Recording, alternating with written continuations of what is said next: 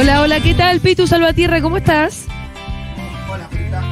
Uy, no lo escucho, Pitu. Hola, Julita. Hola. Ahora sí, ahora Ay, sí, ahora sí, ahí estoy, ahí estoy. ahí Ah, estoy, ahí tenía, estoy. tampoco estabas en cualquiera, Pitu. No, no, no, no, teníamos apagado el micrófono, si querés. Sí, bueno, estaba en cualquiera ahí. Estábamos- Bueno, ¿qué tal? ¿Cómo estás? Bien, ¿vos Eh, cómo estás pasando esos días uy, allá? No, me está, la verdad que hay que decir que el contexto no ayuda. mucho a conectarse con la familia. Eh, no. Eso no se lo voy a perdonar nunca, Milei, la verdad. ¿eh? No se puede ser feliz en soledad, dijo Es muy difícil eh, ser feliz y fingir que no está pasando todo lo que está pasando, aunque esté de vacaciones, aunque esté en Bariloche, en mi lugar en el mundo, aunque esté con mis sobris.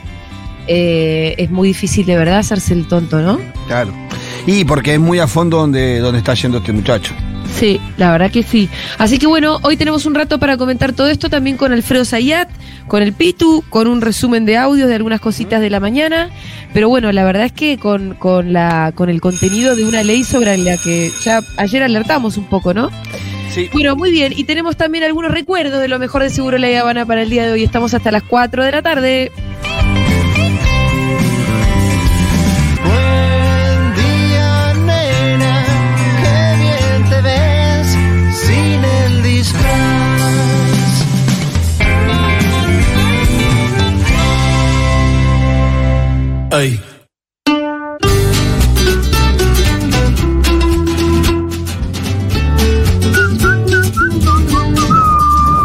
Uh, Bueno, Pitu. viene, viene fuerte tu silbido de allá, ¿eh? Sí, no, si estoy, si estoy muy lubricada porque me estoy tomando una birra. Vos sabés que todos los días, es de estos días que estoy haciendo Segurola desde acá, Ah. yo me sirvo una birra fría Uy, sí. o, o bien alguien me acerca un pisco. Uy, Porque acá hay familia está muy chilena, bien, hermano. Está muy bien. Y la vista, decime, ¿y qué vista tenés vos en este momento? Ahora, ahora miro parte del jardín y unos árboles muy altos y parte del jardín de mi vieja, pero en donde está la compu como que no, no llega a ver el, no llega a mirar el lago, ponele. Ah, ah. Porque miro para el otro lado, ¿entendés? Pero igual la vista no es nada despreciable. No, fea no es, no, no. Yo Es estoy una mirando nuestro, nuestro hermoso jardín también, pero incomparable con eso. Escúchame, eh, ¿sabes Hace calor además- acá en Buenos Aires hoy. ¿Cómo? Hace calor en Buenos Aires, está pesado. Sí, ¿no? Está pesadísimo, sí. Humedad, Y sí, está pesado. además de todo, ¿no? Sí, sí, sí. Anoche llovió, una, eh, llovió, pero más que lluvia eran unos truenos y relámpagos muy, muy Oh. flasheros. Eh, Una tormenta eléctrica, diría yo, la que fue Sí. la de anoche. Y hoy se levantó, hoy ya amanecimos con muchísima humedad. Que bueno, mira, agradezco solamente por eso estar acá, porque la verdad que también te iba a decir esto. eh, me costó co- conectarme con mi familia. eh, obvio que tuve momentos de felicidad. eh, salimos a andar en bote, tenemos un botecito chiquito. Y, y hay- bueno, pero se van, casi todos se van hoy. Hoy a la noche. Ah. ¿Vos Eh, ¿Qué, qué quedás? ¿Con, qué- qué- con tu mamá sola Nos y.? quedamos con mi vieja, con Fede y con Rita y el resto se van hoy a la noche, ¿no? Y se me vi, como que se me vino encima que se fueran. Entonces dijimos, che, hagamos algo. Todos se despiertan, se despiertan tarde porque son medio adolescentes. Claro. Le dije a, a mi sobri, che, hoy nos despertamos temprano, nos encontramos a las 9 a desayunar y salimos a hacer alguna excursión, algo lindo. Sí, bueno, entonces todos nos despertamos temprano y estuvimos toda la mañana caminando por un bosquecito muy lindo que hay por acá por Yao Yao. Muy bien. Eh, así que estuve la mañana medio desconectada porque traté de conectarme con, con Está bien, ellos. Está bien, y es necesario y, y en definitiva es lo importante. Y que sí, sí, bueno, también defender a la patria. la Sí, pero el, el, viste, el defender a la patria y a veces eh, usar es, eh, a veces yo siento que lo usamos nosotros como argumento para descuidar otra cosa y me parece que Sí, no hay que descuidar lo no otro, hay que descuidar lo otro y es tan importante como defender la patria, pasar tiempo con la familia, que también es la patria.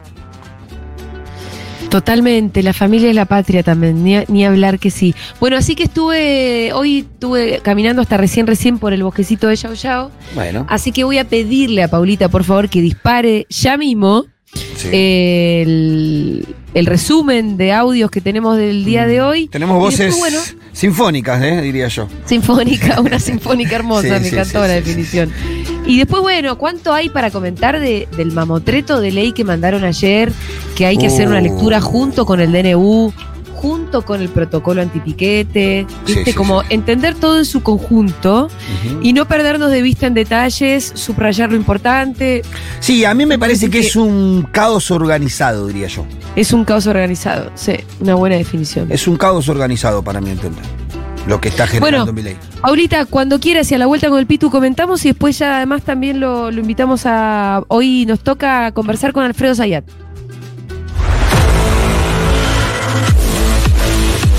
En la Argentina había muchos que tenían todos los privilegios y pocos que no tenían ningún privilegio. Esta es una ley y un decreto antiprivilegios. Se van a quejar los que pierden privilegios, pero el 90 por 95% de la población va a estar contenta.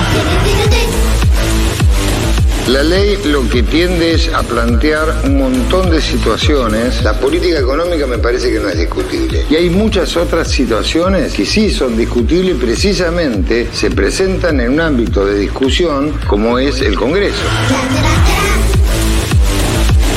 Si tuviese que definirlo en, dos o, tres palabras, digamos, ¿no? Este, este, tanto el DNU como el proyecto Omnibus, eh, ¿cómo, lo, definirías? que gobierna Mauricio Macri. Cuando uno mira todo esto y ve que el trabajo, por ejemplo, del DNU lo había preparado el señor Schwarzenegger para Bullrich, creo. Cuando uno recuerda aquellos dichos de, Macri del 19, ¿no? Haría todo lo mismo, pero dos veces o tres veces más rápido. Bueno, lo que uno ve que las personas centrales de este gobierno son Patricia Bullrich, Federico Sturzenegger, sin cargo, creo, no sé si lo tiene o no, pero una presencia preponderante, por ejemplo, en el anuncio del DNU, y el ministro de Economía, Anel Malogrado, ministro de Economía, Caputo,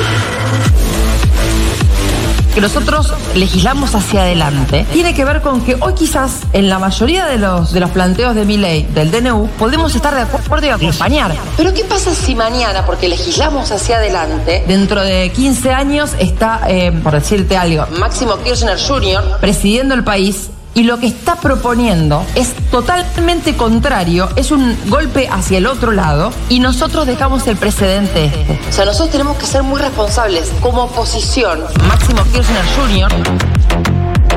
Haber habido un ofrecimiento de un seguro de caución por parte de la CGT, los comerciantes pueden pedirle que se ejecute ese seguro de caución para poder cobrar los daños y el lucro cesante que tuvieron por no poder trabajar toda la tarde. Mañana hay una reunión del Comité Central Confederal donde se va a facultar seguramente al Consejo Ejecutivo a tomar todas las medidas necesarias en el momento justo. Acá, acá es el paro general, un 2 de enero, 3 de enero.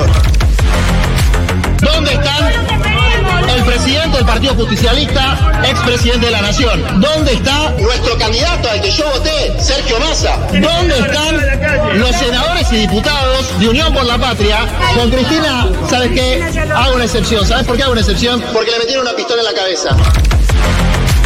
Desde el balcón, ¿no? Que vemos hacia la Plaza de Mayo, con buena parte de su gabinete. Acaban de tener una reunión, se ve, terminó la reunión y ocurrió esta imagen poco habitual. Lo veo a, Luis Caputo, ministro de Finanzas, Toto Caputo, se la ve a Patricia Bullrich, cerca también, el vocero Manuel Adorni. ¿O están casi todos, Adrián? Sí. Hay varios. ¿Es el saludo Karina de Milei también. año? La canciller puede ser también. Puede ser el saludo. La vicepresidenta. No estaba anunciado que fueran a hacerlo. No. ¿Habrá gente en la, en la plaza? Porque Ay, no estaba previsto. Ey, no, no van a estar saludando a. Bueno, en general hay, gente. hay gente, pero no sé si son tantos, ¿no? Este, qué sé yo. Pero es más simbólico. Esto Acá hay una mano. Entonces lo que hay que tratar de, dilucidar es quién hizo esto. ¿Qué sector de la sociedad, qué interés de la sociedad hizo esto? Bueno, claramente acá está el PRO de Mauricio Macri. Y lo que representa no es el PRO del Mauricio Macri que nos dejó eh, hace cuatro años al país destruido, endeudado, yéndose como pudo. Este es el Mauricio Macri que dijo, ¿y usted qué haría? Haría todo pero más rápido. Indudablemente esto él lo dijo, lo pensó y se puso en acción. 95% de la población va a estar contenta. Bueno. Bueno, ¿Viste que te dije que era una sinfónica bueno, esto? cuántas cosas, ¿eh? ¿Viste? Eh, para, para, quiero empezar cronológicamente. Dale. Eh, sobre la movilización de ayer, creo que no, no, no fuimos del todo justos nosotros. Estuvo buena, boludo. Eh, en el sentido en el que Había mucha gente en la plaza realmente, ¿eh? Muchos sectores convocados y uno no puede pensar que la CGT en dos minutos puede hacer un paro. Eso fue una primera demostración de fuerza que me pareció, bueno, que no es poca cosa, que es relevante. No es tan fácil tampoco organizarse de un momento a otro cuando te acaba, cuando te están pegando dos, cinco, tres trompadas fuertes, ¿no? Digo, como el DNU, como el protocolo, la ley que entró ayer. Igual, Eh, el- en cuestión sí. de números, Mm. eh, fue un número buscado, inclusive estuvo por arriba del que esperaban los organizadores o que Bueno, claro. Porque hay que aclararle a la gente que por ahí no sabe que la CGT hizo la convocatoria ayer a solamente los delegados gremiales. A claro, para que, para que los laburantes no corrieran riesgos, ¿no? Claro, para a los que tenían inmunidad sindical los convocaron. Sí, sí. Por eso fue una, una movilización en ese número y también por eso fue ordenada, porque Sí. los delegados fueron bastante por la vereda. Te digo Claro. la verdad. Pero es por esa característica de convocatoria. Si la CGT eh, hiciera más adelante, creo que va a pasar una convocatoria general en donde movilice a todos los trabajadores, lo de la vereda no va a funcionar. Eso quiero No, decir. no, no, y aparte también cuando haya paro, eh, que ahí lo escuchábamos, escuchábamos la, la voz de Pablo Moyano, que nu- nunca defrauda últimamente, por lo menos Pablito, eh, hablaba de la posibilidad de un paro para enero, ¿no? No, pero Eh, pará, ahí hay una confusión. Él lo dice como de una manera irónica. Ah, ok, ok. Porque él dice, paro, paro, paro, ¿qué vamos a hacer? Un paro el 3 de enero, el 2 de enero, como diciendo, no, sé si claro. tiene mucho sentido. ¿me No tiene sentido, totalmente. Entonces me parece que ellos están eh, eh, eh, pensando el, el- en qué momento, porque me parece que es verdad lo que dice Pablo, un paro nacional eh, te parte aguas, es un antes y un después. Sí, ¿no? lo comentábamos un poco ayer también cuando decíamos, "Che, ojo con reclamarle a la CGT todo un solo tirón, que un paro, que una huelga. Mm. Son todas herramientas que existen, pero que hay que usarlas muy estratégicamente, como... En- increyendo, ir increyendo en el conflicto, ¿no? Me parece. Sí, porque si vos es como si vos pegás el- todos los tiros en el primer minuto, después te quedas sin balas. Y después tenés que, re- tenés que recular y bancarte todas las balas de ellos, nada más. Lo tenés Pero pensar en una movilización de ese tamaño a los 15 días de gobierno, yo creo que no había pasado nunca en la historia. Bueno, claro, esa, eso es lo que decía yo, eh, lo- lo- la otra parte, o sea, la parte del vaso lleno que diríamos de este lado. O sea, la parte del vaso vacío y cosas es un gobierno que avanza de manera estrepitosa y aceleradamente. La otra parte es que en 10 días tuvo una movilización como la del 20 de diciembre y una movilización como la de ayer y unos cacerolazos en el medio, que no es poco como reacción popular, no, ¿no? En no. 10 días de gobierno. No, y, bueno, lo mismo decimos siempre, ¿no? En la medida en la que de verdad eh, estas medidas vayan cambiando de ser la letra de eh, unas normas sumamente autoritarias, demenciales, tiránicas, y me quedo ya sin, sin, sin más eh, adjetivos para calificarlas, después van a empezar a hacer mella en el cuerpo de la gente, en la experiencia del día a día. Ya está generando algo, pero bueno, todavía puede durar el relato de los K de, que en realidad la inflación sigue siendo culpa de masa. Sí, pero se empieza a desgajar de a poquito. De a poquito se le empieza a desgajar eh, es- esa, Sí. esa cuestión. Se Hay sectores a que caer están muy que- ¿viste?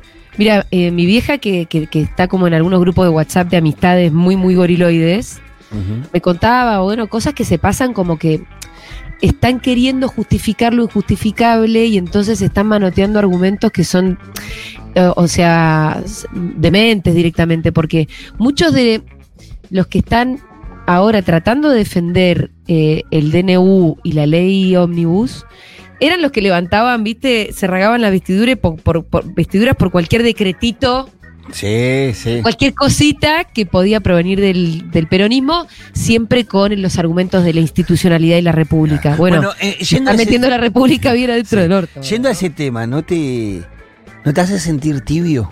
Yo me siento un re tibio, Sí, loco. sí, totalmente. Qué tibio que totalmente. fuimos. Porque Bueno, pero escúchame, había que animarse nomás al final. Una de las cosas que mi ley te. Por supuesto que para la dirección contraria a la que nosotros iríamos. Pero había que animarse. Miraste cómo se animó a todo. Es cierto, pero bueno, también hay que decir que las derechas vienen mucho más envalentonadas. Viste que, que siempre veníamos diciendo también este año que era falso hablar de, que, de la polarización, porque no es cierto que hay, que, hay dos polos como muy eh, eh, extremos. La única que se extremó es la derecha. Sí, sí, sí. Bueno, Es ves a la se moderó la, la izquierda se moderó. Y la izquierda está moderada. Entonces, la- está todo corrido para la derecha, la No. polarización no es tal cosa. No, no, no, no. Estamos Bueno, re moderados eh, nosotros que yo, a mí, em- em- el otro ayer analizaba y decía, che, al final fuimos tibios nosotros, ¿eh? Tendríamos que haberle metido reforma agraria toda hasta el final y que se pudra todo. Porque yo lo que siento es que mi ley está dispuesto a que estalle todo por los aires. Mirá, ayer lo, lo decíamos, él manda un DNU que recibe una respuesta de determinados sectores. Eh, por ahí Sí. Martín Lustó que le cuestiona el, el- el modo y no el contenido. Le dice la forma. Si la Claro. escuchábamos recién, mirá. Claro, le dice explícitamente, si me lo mandás, a Lozada también, si me lo mandás por ley, te lo voto. Pero me lo mandás por un DNU que es un quilombo, así no se puede. ¿Qué le contesta a mi ley? Una ley, una super ley, una ley ómnibus que cierra el Congreso, o sea, le redobla Claro, la porque apuesta. lo- lo- hay que decir que lo, lo principal que dice la ley es em, que le pide al Congreso que le delegue todas las facultades de todo tipo al presidente. Claro, ¿no? las O las sea, facultades no- legislativas, impositivas, eh, Todo, punitivas, todas las Emergencia facultades. pública en materia económica, financiera, fiscal, social, previsional, de seguridad, defensa, tarifaria, energética, sanitaria y social, con especificación de las bases que habilitan cada materia comprendida. Bueno, bla. Acá faltó todavía porque, por ejemplo, incluso está, eh, tira unas cuantas reformas penales que no son poca cosa, ¿no? Sí, te tira reformas penales, reforma del Código Civil y al final de todo, en el último artículo, te pone apróbese el DNU número Ah, tanto. sí. Un genio. También está eso. También está eso. Mirá, yo te digo que pasó, pasó Julio César y dijo, te fuiste Sí. a la mierda, mi ley, porque yo tenía por lo menos el Senado que me controlaba. Viste que Julio Es, buen- César... es bueno el tuit. Claro, viste... eh, Pasó Napoleón y le dijo, tranquilo, amigo, pará, boludo. Estás como acelerado, negro. Yo Sí, creo sí, que sí, él está como redoblando la apuesta y acelerando esto, inclusive a costa de romper puentes con quienes podrían ser sus aliados. Porque está dejando a, la- a las mismas personas que están, te lo están diciendo, que votarían muchas de las cosas que contiene la ley en otro marco de discusión, los está, está rompiendo puentes hasta con ellos. Bueno, claro, eso me parece que es seguramente la inquietud que debemos tener nosotros, que debe tener la mayor, nuestra audiencia, que es, ¿esto puede pasar? Por un lado, como pellizqueme, es una pesadilla, y por otro lado, las fuerzas de la República ¿van a, van a detener este atropello, a- atropello a la propia República o lo van a dejar pasar? ¿O esto viene, viste, como una moto como y nadie sabe cómo responderle, con qué herramientas responder? Eh, Yo ahí creo que no yo, pasa. Por momentos, la verdad que lo que. eh, por momentos me siento muy pesimista, porque siento como si se hubieran quemado todos los papeles, te digo la verdad, viste, que uno dice, bueno, pareciera que nada de lo que venimos construyendo desde que nuestro país es un país tiene algún sentido, que no tiene nada que, que no tiene ningún sentido la división de poderes, que era cuestión que venga un loco mesiánico y que, que venga con un- unos cuantos lacayos que decidan, bueno, sí, dale, que venga con 10 empresas poderosas atrás a, a- a escribirle las leyes que las benefician solamente a ellos y que el resto de la población nos vamos a quedar mirando impávidos porque nos metieron en la cabeza que lo principal era odiar al peronismo, ¿no? ¿Podrá pasar en la pregunta que uno se hace? Por momentos, como te decía, yo me siento muy, eh, me siento pesimista, me siento defraudada. Y por momentos siento que en realidad, bueno, habrá que confiar un poco más, ¿no? Como en la fuerza popular y también en las, en las instituciones de la República. Entonces, cuando uno la escucha, por ejemplo, a Camaño, que la escuchábamos recién en el resumen, uno dice, bueno, qué sé yo, eh, confiemos un poco. Sí, también el cuando- propio re- Congreso no, dej- no se va a dejar avallazar a sí mismo. No, hasta ahora hay que convenir que nadie salió a decir este DNU yo lo voto. Eh, la única fue María Eugenia No el Vidal. DNU, pero bueno, ahora también Eh, hay no, una Ma- ley. María Eugenia Vidal Es, dijo es igual que- de grave, ¿no? Sí, sí, María Eugenia Vidal dijo que votaba el DNU, que había que votar el Sí, DNU. sí, O sea, Vidal dijo eso. creo que Santilli- Macri también salió a bancar. Creo que Santilli dijo algo parecido, pero Santilli el resto también. o mantuvo silencio o se manifestó en contra. Yo creo que, que es- bueno, yo lo dije el otro día en Coso, sin traidores la, la- la- la- ni la ley ni el DNU pasa, si, si nadie traiciona, la única manera es que, que traicionen. Y también tengo la expectativa puesta en la justicia, porque rara vez pasó lo que está pasando en este momento, que todos los eh, abogados constitucionalistas, todos los que tienen que ver con ese tema, todos están en contra del DNU y de la ley. O sea, no encontrás uno, uno solo que diga, che, esto pasa, esto es legal. todos dicen que es inconstitucional, entonces yo creo que es muy difícil para la justicia que esto pase. Y yo creo que eso también lo leyó la CGT, por eso pasó lo que pasó ayer. Igualmente, Pitu, viste que nosotros ayer hablábamos del fondo de las formas. Yo tengo un segundo temor que es que haya un mínimo anticuerpo en contra del DNU como formato, que, que, viste que los constitucionalistas digan, che, no, que los jueces digan, y no, la verdad no me puedo hacer boludo si yo doy clase de constitucional en la facultad y después Claro. cómo, le- cómo voy a poner la cara ahí, que Carolina Lozada diga, bueno, estamos dejando un precedente para que después venga Máximo Kirchner Jr., no sé quién es ese. Sí, no sé de, de cuál de los hijos está hablando, pero no Tiene. Máximo Kirchner Jr. porque no se llaman así los nenes de Máximo. Ah, sí, sí. Y después haga lo mismo todo por DNU. Entonces, por un lado está el... Y el propio, el propio Lustó decía, bueno, estamos de acuerdo en un montón de cosas, pero no por DNU. Entonces, yo tengo miedo también que se rechace el DNU como forma, Y que empiecen pero que a pasar después se por las convalide partes. el remate de la patria, ¿no? Que se convalide con otros formatos el remate de la patria. Sí, bueno, pero yo creo que eh, es, es una posibilidad lo que vos decís, pero me parece que es un camino totalmente distinto, porque a vos te permite el camino de la discusión.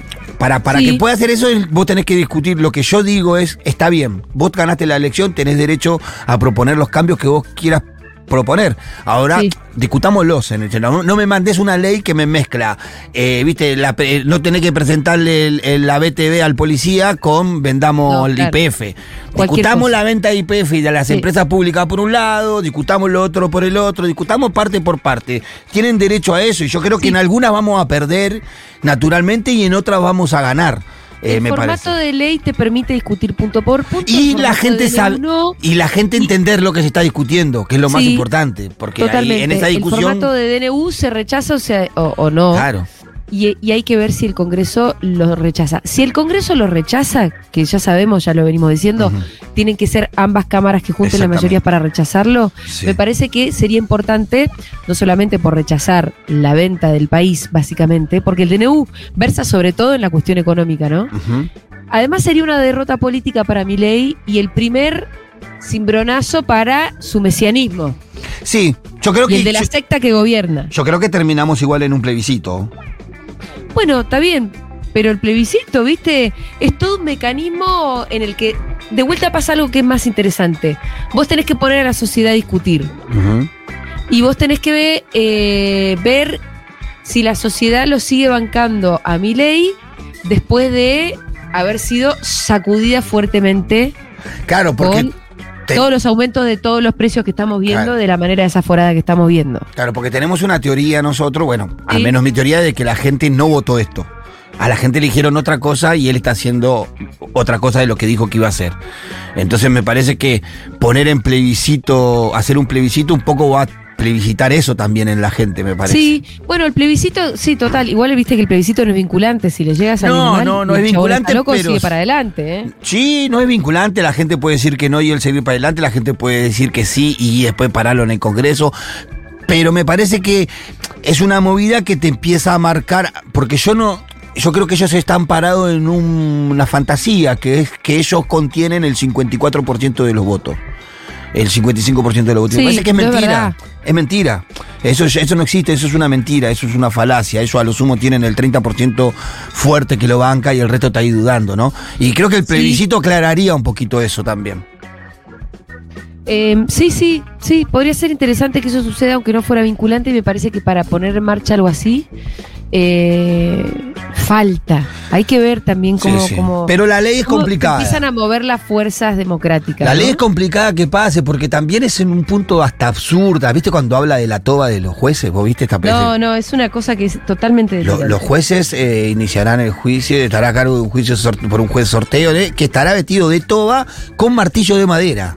Sí, sí. Muy No, si muy, mira las películas. muy boludo. domado por los yanquis, ¿viste? ¿Qué se miró? La ley y el orden y después escribió el coso. Estaban tomando wiki, mirando la ley y el orden y dijeron, che, vamos a hacer así. Muy domado. Muy, sí, che, muy, muy después domado. viste que escuchábamos ahí un poco en el muy domado por los yanquis, que escuchábamos a unos periodistas que estaban comentando quiénes estaban en el balcón, todo así. Yo no estoy mirando mucha tele, pero mi vieja me contaba, estaba mirando C5 ayer y ella sapea, ¿viste? Me dice, yo me paso de un canal a otro y es como si yo me está, o sea, es irte de un mundo al otro. Claro. Sí, sí, sí, sí, sí. sí. Y estaba leyendo acá una nota de, de Infobae, una de las notas principales de Infobae, que titulaba así ayer. Ley Omnibus, se podrán ingresar productos importados para uso personal sin pagar impuestos. Eso elige Infobae destacar. Sí. Qué locura, boludo. Yendo al individualismo total y apelando a la ignorancia de la gente, porque capaz que le está hablando a alguien que fabrica, que trabaja en una fábrica que fabrica ese producto acá en la Argentina. Y sin embargo le parece algo positivo. Bueno, pero viste que hay mucho tilingaje que, que dice, ay, esto es lo bueno. Sí, sí. sin sí. ver tipo todo el otro monstruo que hay detrás. No, no hay manera que esto salga bien, Julia. No, no, no hay manera que esto salga bien. O sea, eh, la combinación de medidas que propone mi ley, que arranca desde eh, la suba de la quita de, de- de- de subsidios al, al transporte, la quita de subsidios a la energía. Esas dos, esas dos medidas solamente te destruyen el 70% de la sociedad, porque Bueno, sí, ¿cuántas pymes van a cerrar si vos le, aumentase? de- ¿Viste lo que está pidiendo lo del GAC que aumenten? Están pidiendo un, Sí. un aumento de casi el 300%. Es una locura. Las lo pymes vuelan por los aires en una semana, Juli. sí, sí, sí, ¿Me entendés? Eh, entonces, Eh, no hay manera que salga bien esto. No, no, no le veo yo de verdad, ¿eh? Poniendo la mejor de mí, diciendo a veces, che, che, a ver, entrando en la boludez, bueno, que le vaya bien y que no vaya bien a nosotros. No le veo, no, hay manera. boludez. Mirá, no hay ahora hay que ser muy claros con esto. Que le vaya bien a mi ley es que nos vaya mal al 99,9% Sí, sí, sí, de los argentinos. No hay manera. Entonces, con la falacia esa no jodamos más. No hay manera. Eh, ahora, hay, es cierto que también entre el DNU, entre las primeras medidas que anunció Caputo, arrancando por la devaluación del 120%, Sí. la quita de todos los subsidios, como vos re- bien recién recordabas. Súmale el DNU que hace una fenomenal transferencia de ingresos de las mayorías al sector concentrado. Más esta ley que, bueno, ya la, la- la iremos comentando punto por punto. Eh, daña a, a casi todos los argentinos. Entonces, bueno, uno podría un poco confiar en que en algún momento todo ese daño se tiene que empezar a organizar detrás de alguna idea. Sí, sí, sí. Porque además, en un, en un contexto en el que comprar comida está difícil, vos no podés venir de repente a eh, proponer semejantes cambios tan de fondo, ¿no? Cambios a nuestro sistema democrático, a nuestro sistema cultural, básicamente. Como, porque por ahí, si en un momento en el que vos tenés que está todo bien, pero si además está todo mal y no puedes comprar comida, ¿cómo se te ocurre venir con todo esto? No, es- eh, a- a- aparte no, no, como una ausencia del concepto de humanidad en, en- en- cualquier relato de mi ley, en cualquier decisión que está tomando este gobierno, como que no existiera el factor humano. O sea, como si estuvieran ejerciendo un gobierno o tomando acciones que impactan sobre cosas y no sobre personas. Eh, porque la verdad que el- a lo que están sometiendo a parte de la sociedad es perverso, Juli. Estamos entre Sí, Navidad, perverso. entre Navidad y Año Nuevo y hoy un 30% de aumento en los supermercados, Julia. Es realmente perverso. Es perverso Bueno. lo que está pasando. La, la tristeza en la cara de la gente. ¿Y sí? Eh, vos ves las notas de la televisión, todos los móviles que salen a la calle. La palabra que más se repite es tristeza. Eh, la verdad Sí. que está duro. Yo, yo te digo la verdad, el fin de semana en el barrio, el 24, Juli. eh, no sé si el otro día lo hablábamos, no sé si fue un poco por la inclemencia del tiempo, qué sé yo, pero la- la- lo apagado que estaba el barrio para Ah, los barrios populares, la Navidad es importante porque son religiosos los barrios, ¿viste? Mucha comunidad latinoamericana, o sea, se, se celebra el nacimiento de Jesús. Y la verdad que reapagado, Julia, reapagado. Mira vos. Bueno, bueno, ojalá que la tristeza se transforme en bronca y que la bronca se transforme en protesta y que toda esta, esta pesadilla se termine pronto. Pitu, vamos a escuchar un poquitito Dale. un tema y a la vuelta ya lo saludamos y le damos la bienvenida a Alfredo Zayat que tenemos mucho para hablar con él. Vale.